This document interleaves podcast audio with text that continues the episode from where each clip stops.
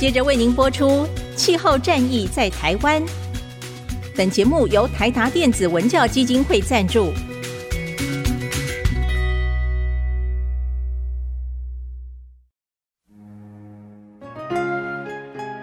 换装一颗 LED 灯，一年减碳七十公斤；喝咖啡使用环保杯，一年减碳四点零一公斤；上班出门前记得把保温电热水瓶的插头给拔掉，一年减碳一百五十七公斤。面对气候战役，对抗地球暖化，可以是个人的事，更需要政府及企业的参与。台达电子文教基金会邀您一同寻找既能提升生活品质，并可大幅提高能源使用效率的提案。欢迎收听《气候战役在台湾》。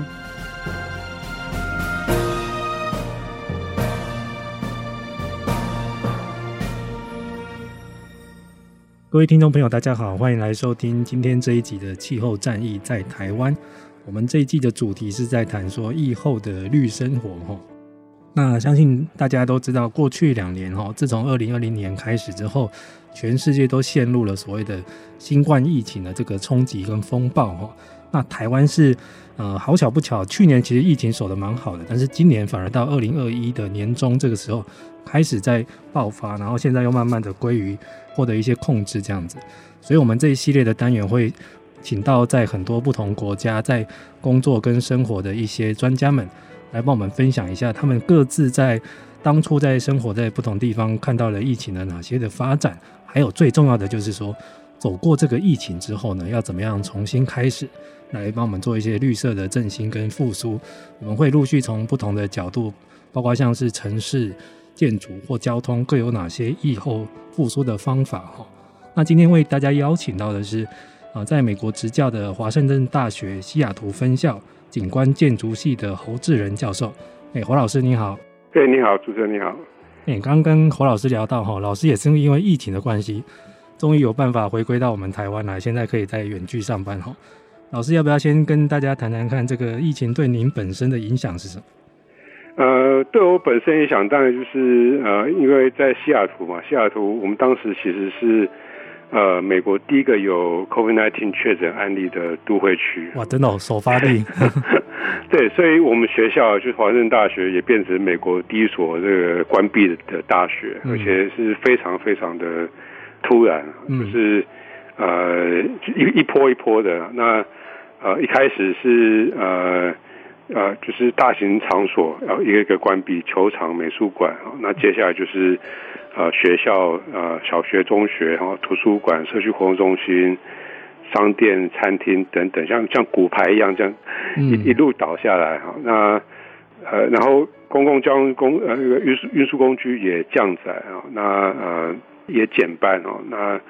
啊、呃，所以冲击是非常非常大，就是很全面性的新的冲击。我觉得台湾那个三级警戒，其实比起美国很多其他地方比起来，其实是相对是比较宽松。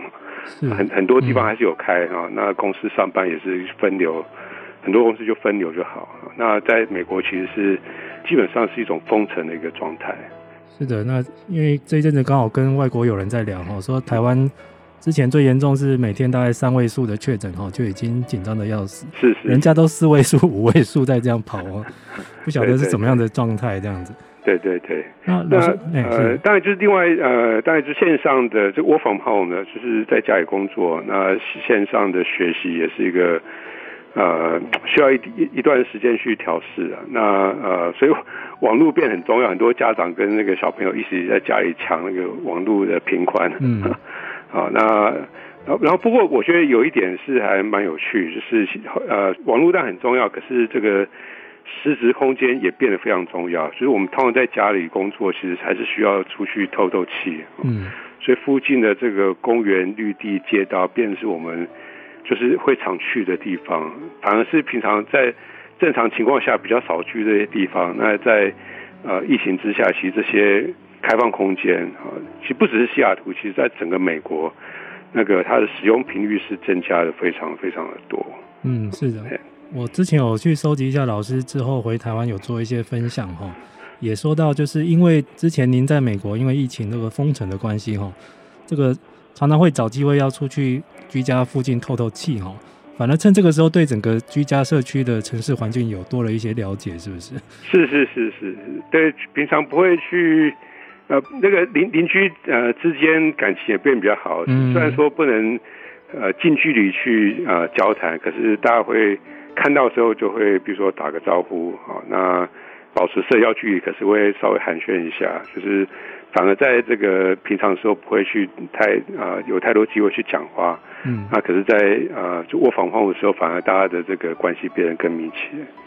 对，这也算是一个意外的收获了哈。是是是。那这个城市空间的再造跟运用，我们待会也来请老师来做深入的分析哈，因为这也是老师的专长。我、嗯、想先请老师帮我们先归纳统整一下哈。像今年开始，美国的拜登总统上台了哈，那刚好美国也进入一个正式。疫苗也打的差不多了，然后现在想要做疫后的振兴，好了，老师可不可以先帮我们看看美国自己在这个做疫后的经济复苏的方案里面，它有没有加入的哪一些是比较对环境友善，或者是比较有利于低碳复苏的一个一些政策的方向呢？嗯，是是，那个呃，拜登总统目前的呃，针对这个疫情的这个振兴方案，它其实有好好几波，嗯，那第一波。主要是纾困，这个应该是三今年三月呃下旬就已经通过啊，那呃是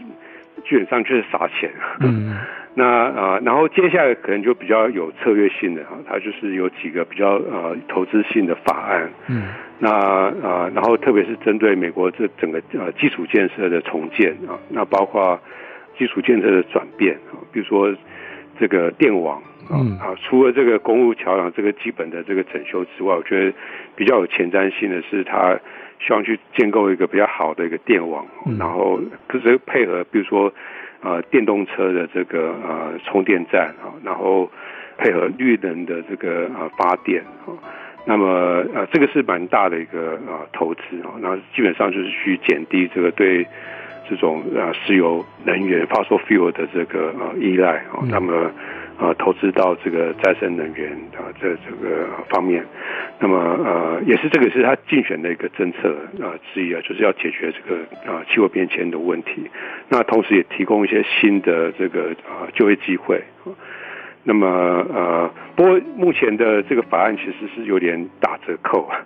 啊，就原本法案里面其实有一个有一条，它是要去，它叫做那个呃 electricity standard，就是干净的。电力啊规范，嗯，那它是比如说这个民间的能源公司或者是电厂啊，它必须要有在不同的时间哈，必须要一定比例的这个呃再生能源，包括这个风力啊、太阳能啊，那么最后是要做到零排放，但但这个是一个很呃比较远的一个目标，不过就是说一个它有个阶段性的目标，最后要做到零排放啊，不过这个。条例目前其实是有点啊，因为在两党协商过程被拿掉，是有点可惜。嗯、那啊，不过民主党是还有机会透过一些议会的一些规则把它再给加回来啊。不过这个啊不确定性还是很高，那就看接下来的这个拜登政府的这个政治的手腕啊。所以他在呃比较振兴方案的部分跟绿能比较有关的是是这一点。哦，因为对这个有点像欧洲国家有一些，它就是要求电力公司要所谓的绿电的配比哦，对对对，或者是电力的碳足迹要有一个限度就对了，是，是，那可能达得到的会奖励，达不到的会惩罚之类，甚至于说就以后公部门就不采购你的电力这样子，对对对，所以现在美国听起来也要学这一套了哈，是，只是想必的是阻力是一定会蛮大的哈，对，那老师您刚刚提到，它也有一些包括像是未来的。绿电或者是电动车的未来的基础设施，哈，像您提到的这个充电站、充电桩的部分，哈，嗯嗯，这部分是不是现在其实变成一个蛮多，也不只是美国，是欧美各国都有一些把它纳入这个疫后的低碳交通的施政的主轴里面去？是是是，那这个其实呃，不只是拜登总统上任之后，他其实在之前奥巴马的的年代起就也开始在补助绿能跟这个电动车啊。嗯呃，就提供一些，比如说企业贷款的优惠，然后消费者的购买的一些补贴等等，这个其实已经有一阵，只是说上一波的这个补助，后来很多人觉得说它的力道不太够啊，所以这一波啊，就是就说至少在这个呃经费上，其实是跟之前比起来是多非常的多。嗯。那老师可以很可惜，老师刚提到这些欧美的这个疫后的这个基础建设的改善，目前台湾好像都没看到。台湾现在大部分在炒的是纾困这个东西。对对对，那呃，我觉得这也是台湾我觉得要去掌握的一个机会啊。嗯、那比如说，其实这一波疫情过程里面，不只是能源的政策，很多这种都市规划、都市设计的一些手法哈。那么过去没有机会去做一些实验，那么这一波疫情，比如说呃很多呃店家关门啊，那么所以啊，因为不能在在室内有这些呃呃用食的这个啊行为哈，所以很多。在美国很多城市，欧洲也有，就让这个店家的啊，比如说那个座椅啊，那个坐往那个户外来摆，利用街道这个空间来做这个啊做营业啊，那么呃效果非常非常好，就说呃一方面活化整个城市的机能啊，另一方方面也让这个呃店家他在收入上啊那个营营营业上有一个可以去呃因应疫情的一种方式啊那。那很多城市在啊，因为有这样的一个实验的机会啊，一般的民众也开始啊喜欢这样的做法。那店家过去可能比较在意的是他，比如说他店家前面停车位，嗯，比如说会不会被占用或怎么样。那后来他发现说，其实呃，当行人就说停车，他其实比如说你一次人停一部车啊，可是你把停车位拿掉之后，又更多人就会呃来这边步行啊，所以所以你的这个。呃，营业额是会增加的，那么所以店家也需要一些这种实际的一些经验来去改变他们过去的一些想法。那所以这一波的这个疫情是其实是一个非常好的一个呃实验的一个机会。哦，对，老师提到这个，我觉得现在台湾蛮需要的哈，因为现在台湾刚好在炒，就是说这个内用跟外带之间的问题啦。然后，但是老师提供了一个另外一个空间，就是说如果未来在都市环境跟公共空间的整合。可以把它跟一些街边店的店家的这个需求可以，如果可以相同融合的话，会是最好的哈。因为这部分我们包括像巴黎哈，在这个露天的座位区是根本是一个城市风景画哈。然后你去巴黎好像在室内喝咖啡怪怪的，一定要到户外去哈，这样才才才浪漫嘛。但是以后如果台湾其实有一些户外区，甚至于说是一些比较友善的那步行区哈。你如果让餐饮业获得一些部分的使用空间，或者是看怎么样互相协调哦，其实刚好也可以去化解一些店家防疫的一些困难哈。因为他在室内怎么做防疫，客人就是有点怕，还是不敢进去。对对对对，即使是现在，就是说那个呃新北跟台北昨天开始都已经开放，可是很多人还是有点犹豫。嗯，对，像我们都还是怕怕的。而且台湾最有特色的其实是夜市这种东西哈。是是，夜市完全就是一个户外空间了，但是就是。怎么样让它可以，譬如说更高雅一点，或者是免除一些交通的疑虑哈？因为常常很多人是骑欧多拜去逛夜市哈，这个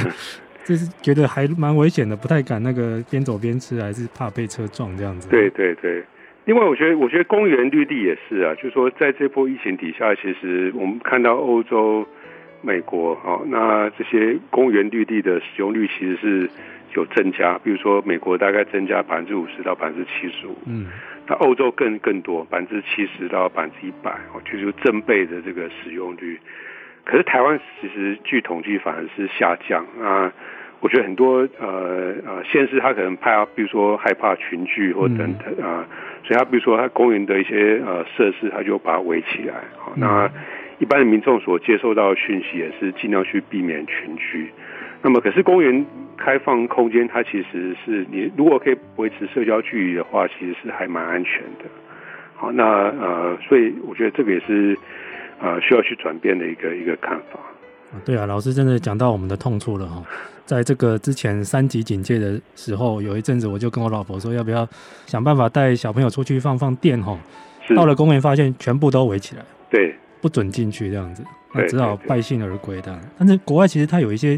呃，折中的做法，像好像像是不管是像是在西雅图或纽约的公园，他有做那个防疫泡泡，是不是？对对对，他有，比如说他在草地上画圈圈啊，嗯、所以你可以，你还可以去野餐啊，就是你只要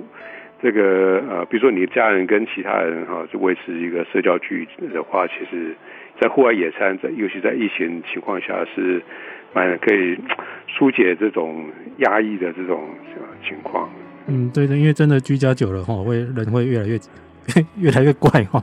是是是，对，没没办法，真的会这样。然后每天看新闻报，真的会蛮悲观的哈。是是是，老师在这方面是不是我查到一些资料？你跟在大学的同事有设计一个街头的洗手池这个东西？嘿，对，这个可以跟大家介绍一下。这个应该是蛮蛮新颖的，对台湾来说。是是是。呃，这个呃街头的这个洗手台哈，那啊、呃、当时啊、呃、主要是在西雅图，其实在美国很多城市也有类似问题，就是我们有非常多的这个无家者，嗯，那美国这种贫富差距在这几年又变得更厉害，很多这种呃特别是蓝领阶级，那当然也有白领阶级啊，那他们失业之后就一下子啊呃没有办法去负担租金啊，那。嗯啊，所以就就流落啊这个啊街头。那么在啊平常的时候，他们啊，比如说还是有些公共空间啊，比如说社区活动中心、图书馆啊，他们可以去用厕所，可以他们可以去用洗手台啊等等。好，那么可是，在疫情当下，其实这些原本可以使用的这些呃设施，它其实完全是封闭。那么。然后在疫情当下，其实洗手更有这个需要，你要去维持个人的这个清洁哈，那避免感染等等，其实是有非常急迫的这个这个需求。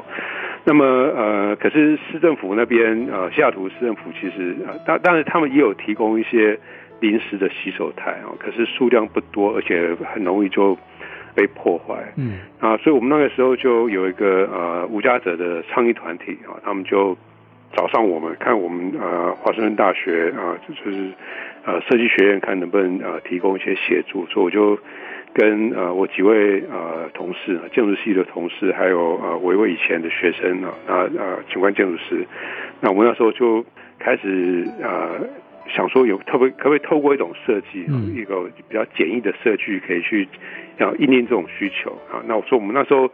有一个很简单的设计，就是说我们就是就是也没有特别要去做一些客制化的一些呃啊一些设备，我们就直接在网络上啊找到可以买得到的，比如说洗手台啊，那么一些设备啊，那然后你只要一般这种美国很多啊户外呃的地方，你都可以有这个呃有个水龙头啊，因为它肯定要浇花，肯定要洗那个呃户外环境等等。那么，所以你只要有个水管接到这个洗龙头，然后接上这个洗手台啊，那我们那个水龙头，呃，洗手台上面的水龙头它是自动的，就是你按一次大概啊十到二十秒之间，所以它啊水量可以控制。那用这种简单的方式，一般的这种不只是无家者，一般的行人也可以有一个洗手的啊机会。嗯。那么呃，在西雅图，因为我们很多这种污水不能直接排放到。下水道，你需要个这个呃滞留或者是呃这个过滤的过程，所以我们就设计一个呃植栽槽，好让这个水就是你洗完的水，我们叫那个 grey water，那么呃中呃叫什么？中水嘛，嗯，就是呃可以流到这个植栽槽，用植物跟土壤来过滤，然后最后再排放到这个下水道。那么呃，所以它一方面可以提供呃这个行人跟无家者可以洗手，一方面也有一种啊、呃、美化城市空间的一种效果。那么呃这个设计做出来之后，呃一下子就还蛮多人关注，包括美国的这个呃景观师的呃协会的杂志，那么就把它登在去年七月号的呃这个刊物上面。那呃，我们的跟我一起合作的这个呃无家者的倡议团体，他们也后来也跟市政府去呃争取经费啊，那看能不能用一个要用公部门的资源，让这个呃这套设计可以更呃有效的去推广啊，所以今年年初呃预算也通过，所以呃最近也开始比较啊数量比较大的去呃推广这个设计。哇，那听起来是蛮成功的。因为一开始我看到老师的受访资料是说，其实一开始是大家如果店家有资源的话，可以来使用嘛，吼。对对对。那刚开始老师说受欢迎吗？还是实际店家蛮疑虑的？当然有，呃，效果其实比我们预期的还好。就是我们大家也会预期说，很多人可能会有点疑虑哈。那么，然后在西雅图或者是其他美国城市哈，那。很多这种规范非常的严啊，比如说我们就没办法把这个洗手台放在正式的公共空间里面，它有些法规上的一些限制，所以呃这些洗手台是必须要放在啊私人的土地上面啊，真的私人土地？对对对，就是你可以站在人行道上面，可是你这个洗手台是在私人的土地的界限里面。嗯、那应该一开始是像我看到第一个好像是有一个庇护之家，他来申请嘛，对不对？对，是有个这个类似像这个呃收容所，嗯，那么呃就是呃让特别是这个呃青年可以去呃无家者可以去住宿的的地方啊，所以他们会很多这种呃呃无家者聚集，所以那个地点是非常非常适合，嗯，对。但是听起来现在蛮成功的，因为后来连市政府都采纳了嘛，对，市政府也是迫于，就说呃，因为呃这个案例还其实还蛮受到关注，那么市政府这方面的措施反映的措施又不太的足够，所以他也是就是反映这个民意哈，所以他就呃支持这样的一个计划。OK，这样听起来这个蛮蛮有趣的，因为它不仅是一个像是城市景观公共空间的再造，有一些设计手法，它对于整个这个城市的公共卫生也是很有帮助的哈。对，而且它基本上它它让城市空间变得更友善，嗯，就说，呃，它不会说你呃因为是无家者，那你就被迫呃没有这些服务，或者说你找不到一些比如说洗很简单的这个洗手的空间啊，嗯。哦，那然后它也一方面也凸显了无家者存在的这个议题，嗯，哦，让更多人去关心无家者的面临到的一些困境啊，哦，那呃当然他没办法去解决无家者这个问题，可是他让这个问题可以被凸显出来。那在市政府就必须在呃政策上有一些比较好的一些配套的措施。是的，讲到这个公共空间哈，刚好这一次这两年来也发生过很多事情哦。因为大家如果记得的话，去年台北车站曾经也是因为像是那个一些像是外籍劳工的聚会哈，那时候产生了一个车站大厅是谁的？是 可不可以做聚会玩乐这样的问题？而且那时候也有已经开始有防疫的一些需求了哈。是，是。再加上说今年这个整个双北地区疫情的引爆点哦，就是在万华。对。其实那一带也是有蛮多无家者的。对对对。老师觉得这个案例，其实觉得给台湾的一些市政单位或者是公共空间的这样的学学界，是不是有一些什么样的启发或思考呢？对，我觉得呃，很多这种比较弱势的族群所遇到的问题，它其实在。呃，疫情当下，它呃这种困境又变得更困难。嗯，那在美国也是啊，比如说啊，我刚我们刚才谈到这无家者的问题啊，另外就是说很多这种劳工阶级啊，比如说像我们这种白领阶级，我们可以在在家里工作。那么很多这种劳动阶级，他必须啊，比如说他开呃公车，他还是要去工作，他没办法在家里工作。嗯。那比如说，在医疗机构服务的这些呃基层的这工作人员啊，他的风险就更高。你看他接触到这个有感染源的一些呃东西，然后在台北，我们我们看到呃很多无家者哈，那呃过去他可能在一般的这种每天的生活里面，他就遇到很多歧视啊。嗯。那么，可在疫情当下，大家对这种。疫情的恐慌有有有更为升高，那么对啊，那个时候还有网红去给那个丢酒精呢。对对对，可是你如果真的去看数据，嗯、就说无家者感染的这个比例没有比一般人高啊，啊并没有特别高的。对对对对对，嗯、因为因为他们比如说他可能在一个开放空间里面啊，呃，那呃，比如说有些人会担心群居，可是比如说他们其实人数也没有那么的多，嗯，那他们有些人也。自己有一些卫生的的一些概念，他也自己懂得去照顾自己啊。嗯、那么，可是就是因为有这种偏见啊，让这个疫情当下，他们又遇到更多的这种不必要的一些歧视跟跟困难。嗯。那么呃，然后比如说呃，有些呃社福团体还去发送这个便当哦，那也引起很多的这种呃争议。嗯。好，那么呃，可是你如果没有去给这些人便当，他可能要冒更大的这个风险啊，去呃去觅食啊，那可是然后染染疫的这个几率就会更高。那我觉得这个时候其实我我呃，当然就说有些事情是要去长期要去推动，那有些事情它其实也是需要有些公部门的一些配套，比如说高雄，我记得之前比如说他们就把呃无家者安置到这个旅馆里面好，嗯嗯、那旅馆他们那个时候因为疫情关系呃也遇到一些。啊，营运上的一些困境啊，所以呃，市政府用这种方式，它补贴旅馆啊，去安置这些这种呃无家者哈，所以它也是一种一石二鸟的这个的策略。我觉得对呃旅馆业者呀来呃而言，或者是无家者来来讲也好，都是一个很好的一个政策。是的，我觉得那个不管是不是你怎么说他了哈，是一些无家者，或是移工，或者是一些像是什么游民之类的称呼哈，是这个也是未来台湾社会恐怕要面对的。因为老师目前在美国西雅图哈，那个西岸的城市，听说这个真的那个无家可归者或或者是帐篷的难民哈，对，这个数量听说是非常非常多。对对对，我还看过好像有个纪录片是有一个半夜的公车，就真的很多无家者都睡在上面嗯嗯嗯，对，那对啊对啊，今年的这个奥斯卡那个形象奖那个得奖的影片是在讲，哦，他还是拍那个，对对对，那个叫《游牧人生》嘛，哈，是是是是是，这个真的台湾社会要慢慢来注意这个现象，因为刚好因为防疫的问题，凸显了他这一群人的存在，哈，嗯，所以以后我们的城市空间怎么去容纳这一批人，去友善的对待他们，哈，这个也是蛮重要的，对对对，而且这个也是需要超前部署啊，就是说你不要等到。就说这些人他已经变成无家者，再去帮助他。他有些有些时候可能是他在就业上遇到困难，或者说他家庭遇到一些事情啊。那么这种就说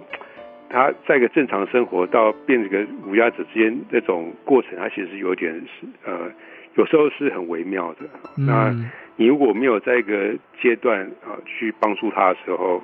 你要当他变成无家者再去帮助他的时候，就变得非常困难。对，这个真的是政府有关单位哦，我不知道是不是像社服团体或是什么的，要先赶快准备，因为这一阵子因为这个三级警戒的关系，真的很多人的收入中断哈，店家无法营业。那你想想看，大家再过一个月就小朋友要准备要开学了，是各种账单就寄来了。对对对，到时候搞不好真的有一批新的什么新冠的难民，或因为新冠而成为中低收入者的，是是，这一批要怎么办？这样子？对对对，啊。林老师，我们来谈谈运输方面好了，因为我看到很多资料写，也不只是台湾这阵子因为防疫的关系，尤其是大众运输搭乘量急速的下降，是根本很多人现在说连台北连捷运都不太敢搭哈。老师，他们各国的政府有针对他们的公共运输，不管是铁路、客运或地铁，有针对什么样的一些帮忙的措施吗？呃，我觉得在呃，这个是一个问题，没错，就是美国这几年其实。大众运输的这种投资哈，或者说它的使用频率，其实有慢慢再回来，嗯。啊，所以去年疫情，包括今年也是哈，疫情开始之后，就很多专家学者啊，就非常的担心哈，就是这个因为疫情对大众运输的恐惧哈，那造成很多人又回去开啊自用车，那一方面那个碳排放又又更大，一方面。就是呃塞车哈，那呃等等这些比较负面的这些效应又开始又又回来啊，甚至是比如说这个自动驾驶这个科技也越来越成熟，那那很所以加上这件事情，所以很多人担心哈，是不是这种美国至少过去这大概十几年来，大众运输的开这个呃使用量开始回流的这种状况又开始往后退。那么呃，像这次的话，我觉得不同城市会有一些不同做法哈。那像西雅图，其实我们也遇到同样的问题，好像就是说，当运输就呃有个问题，就是说你如果少人做啊，经费就减少，它班次就会减少。嗯，那你班次减少的那个乘客自然也会又减少，它是一个这种恶性的循环。嗯，那么呃，所以这几年我们西雅图其实是，比如说我们呃。是选民自己呃投票通过法案，然后就说用自己多付点税，然后去补贴这个呃大众运输系统的方式，好来去弥补这些呃就说在疫情，特别是疫情呃当下乘客呃减少收入减少的这样一个事情。哦，真的哦，对对，民众自己愿意多负担一点，帮政府。就是每呃每家每户其实只要呃一年只要多付几块钱，嗯，你这个。系统就可以维持下去，嗯嗯，因为你这个呃，然后当疫情过后之后，其实人流如果可以再回来哈，那么这个系统就可以再维持下去，所以它是有个阶段性的这种方式来去做这种衔接，嗯，对。那么呃，然后在欧洲的话，其实呃，比如说。最近炒的非常呃，就很夯的一件事情，叫做这个所谓十五分钟城市的概念。嗯嗯。那么呃，这个是巴黎最近几年哈，特别是呃，就是他现任市长，他在连任的时候就以这个为他的一个竞选的一个主要的啊一个政见啊。那么呃，那十五分钟城市的概念，就基本上就是说，他希望去增加这个城市的呃。这种服务的密度让更多人他不用呃，比如说开车啊，或是花更多的时间去得到他所需要的一些服务，比如说医疗，比如说这个呃购买东西啊啊等等。所以他这个政策里面的一部分就是要让巴黎车辆可以啊减少，嗯，啊就是私家车辆啊自用车可以减少。那么呃，可是自用车减少，你要你就要用这个大众运输的系统去替代啊。所以他们是用这种方式去推动大众运输系统的这个使用，然后呃，回到我们刚才所讲，就是说他利用这个疫情当下啊来做这样的一个实验，所以他也是充分利用这样的机会去啊推动这个大众运输的这个使用率。对，我觉得像这一阵子，因为大家因为疫情恐慌的关系哈，像是以前的一般的大众运输系统会突然呢有点害怕，不太敢去做，这是难免的。只是说，政府单位可不可以思考，像在其他层面，不管是自行车，或者是比较友善步行的这个街区的环境，或者是像一些那个那个无车的那种街道哈，或者是空气品质管制区，这些措施要顺带去推下去哈，不然真的会很像老师说的，到时候全部的人都跑去开车或骑车了。对对对，就很多事情其实是联动的，比如说你车辆减少，不只是空气品质会变比较好，其实。那个城市里面的噪音也会减少，嗯，所以它其实很多事情是连在一起，你的生活品质就会提高。那么，呃，其实，在疫情当下，就有些研究他去看，就说是不是交通运输系统是造成这个感染的一个呃一一种媒介。那么，我们现在看到的数据其实是没有这样的一种现象，就是说交通运输系统没有呃特别有看到这个感染率的增加。嗯，是的。其实这也不只是路面的运输哈，包括像有些欧洲国家已经开始在研拟哈，未来那个航空短期的航空可能要强制说不可以去用哈，它可能比如说会用高铁或者是用铁路去鼓励民众去转移哈。那因为真的是论碳排放量的话，其实航空是最高的 哈，对对对，单位密密度是最高的这样子。是是是，只是说你也要给那些业者一些诱因跟补贴啦，是，不然大家都不会说啊，只是为了要防疫，我就乖乖去配合你这样子。对对。那老师，你我觉得这一系列刚好是很好的一个一个见证，就是在于一个因为疫情的关系之后，疫情之后的城市设计整个思维要再去翻转哈。嗯嗯。老师现在是不是已经反而因为这次疫情的关系，很多以前呃不太有机会去介绍的一些城市设计或者是一些比较永续设计的概念，现在可以在课堂上跟学生来提？对对对。那学生的反应听起来是怎么样？呃。我觉得学生的接受度都很高啊，我觉得他们呃新一代，像在美国也是啊，就是说这个新的世代哈，他们其实是比较喜欢在都市里面生活啊，甚甚至是他们是非常的排斥开车是这样的一件事情，他反而喜欢比如说呃骑脚踏车哈，那么做做大众运输系统啊，反而比较自由啊。那你开车一方面是呃。很花时间啊，比如说你花时间在塞车上面啊，或者说然后你要养一部车，其实对很多年轻的族群来讲，也是一个非常一大笔钱啊。特别是在美国，这种保险非常非常的贵，嗯，啊，对年轻人来讲，保险费又特别贵啊。所以新的世代来讲，然后他们也比较意识，他们比较可以去把这些事情跟气候变迁啊的一些议题连连在一起啊。他们也非常关心这些议题，因为他这个是。我们可能再过几年可能就退休，这不就不是我们事情。可这个对他们这个新的世代来讲，这个是他们以后要去面对的一一种困境，所以他们会用这样的一个思维来去看一种城市空间的一种这个转变，嗯，哦，来会来做这些连接。好像我看到很多新闻报道这些，其实现在美国好像很流行那种电动滑板车哈，甚至于有共享的，是是是，这方面台湾还蛮少看到的这样子。对对对，不过这个也是在美国很多城市也是一个问题，就是很多电动滑板车他们就会到处乱放，哦，一样有被 被乱丢的问题。对对，然后在欧洲也很多呃，因为欧洲城市嘛，老城市它其实呃城市的空间密度比较高，嗯、那比如说呃人行道哈，那行人行走速度跟这种滑板车的速度是不太一样，嗯、所以很多这种会相撞的这个现象发生啊。嗯那么，所以我那时候去维也纳的时候，呃，他们的现在的电动滑板车哈，都是那个速度都有被控制，真的，要非常非常慢，要只能什么四四十公里以内这样，几英里内，呃，就是大概在一小时大概十六公里，哇，这么慢哦，非常非常慢，嗯，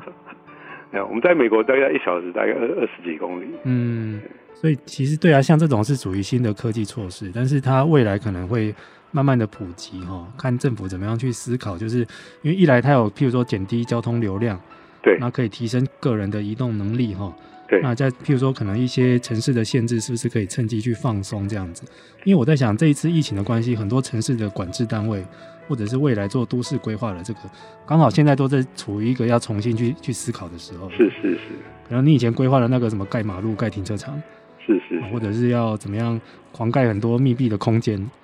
现在好像都不可以这样做了，因为以后这个疫情不晓得要要流行几年这样子。对对对，就是我们现在看到一种城市空间需要去重组的一种压力啊。比如说我们刚才谈到这个啊滑板车啊，啊，就说你如果现在的车道啊人行道。这种配置方式都没有改变的话，你突然要个新的系统进来，其实是会有一些冲突。嗯，那么呃，所以，所以我们城市因为其实需要一些新的空间出来去应用这些新的系统啊。那我们所以很多人谈到就是那个最后一一里路，就是你一丢做交通运输系统，可是你从这个比如说呃这个捷运站啊到回到家里，或者说你到。工作的地方其实还有一段距离，那这段距离怎么去做弥补啊？比如说滑板车就是一个方式，嗯，啊，U-Bike 也是一个方式。那可是城市的空间是有限，所以你要怎么去去做一些超前部署啊？比如说车道可能就要减少啊，那你车道减少之后，你怎么去